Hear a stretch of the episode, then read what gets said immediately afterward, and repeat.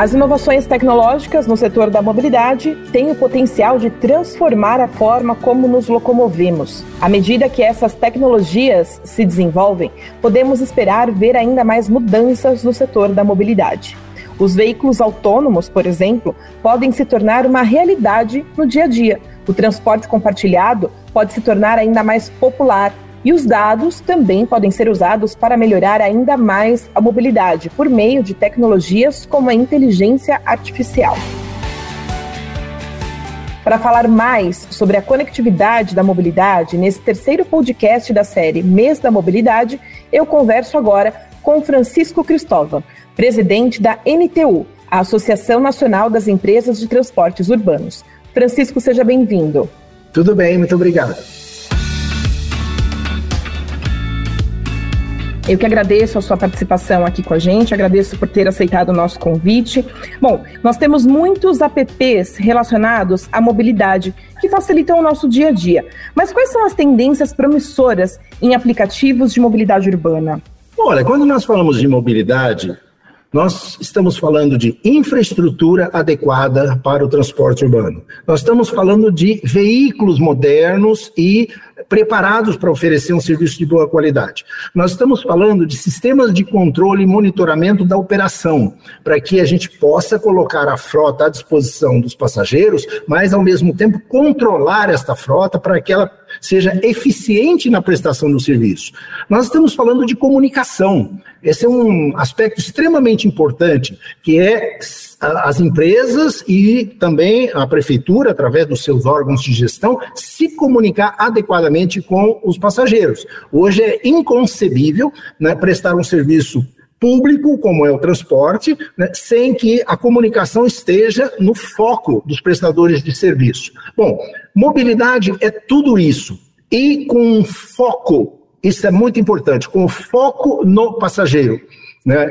Tem até uma sigla muito conhecida, que é chamada MES, que é Mobility as a Service, né, que a gente procura praticar, né, embora saiba que né, se nós não tivermos a união de todos esses pilares, infraestrutura, frota adequada, sistema de controle, comunicação com né, os passageiros, nós não conseguimos prestar um serviço de boa qualidade à população.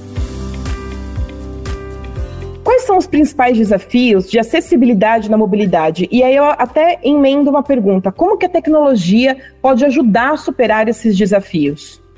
Ah, eu acho que o, a tecnologia é uma, uma questão dinâmica, né? Ela vai. Hoje nós então lidamos com os avanços tecnológicos de uma, de uma forma muito interessante.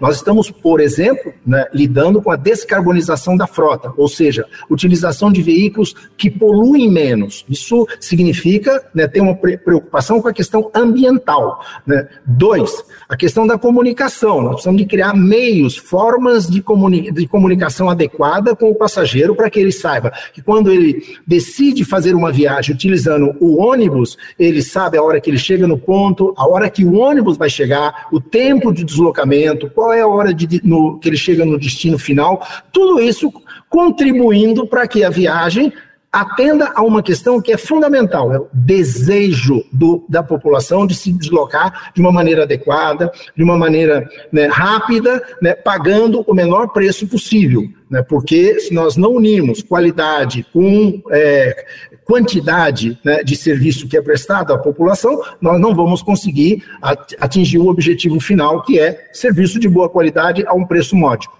E aí, já estamos chegando aqui no finalzinho do nosso bate-papo, mas nós temos é, já algumas tecnologias na mobilidade, né? Big Data, inteligência artificial, veículos autônomos, drones. O que mais está por vir, hein? Olha, é, é só para dar um exemplo, né, nós temos internet das coisas, internet do espaço, né, a inteligência artificial.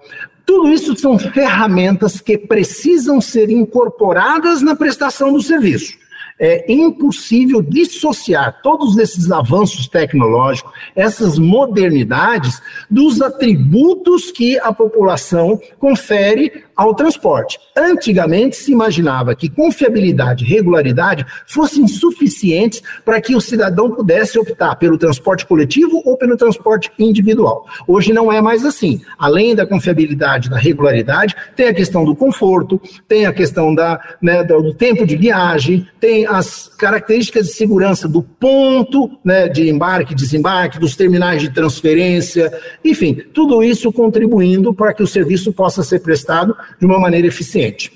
Você acha que a gente está longe ainda de utilizar todas essas soluções que podem ser efetivas e práticas no nosso dia a dia? Não. Acontece o seguinte, Bárbara, nós estamos passando por um processo de mudança, de mudança de visão, né? A prestação desse serviço público começa a ser vista como um serviço público e não como um negócio, que foi durante anos pelo serviço ser prestado por empresas privadas, na sua totalidade, praticamente, 99,9% das empresas que operam transporte são privadas, isso era visto como negócio. E não é. Então, só funciona se o, né, a prefeitura, o Estado, aquilo que nós chamamos de poder concedente, se aliar, for parceiro das empresas privadas na prestação do serviço. Quando você soma os esforços, você consegue né, prestar um serviço de boa qualidade. Então, é disso que se trata. Eu conversei com Francisco Cristóvão, presidente da NTU, que é a Associação Nacional das Empresas de Transportes Urbanos. Francisco, muito obrigada pela sua participação. Muito obrigado por você, Bárbara.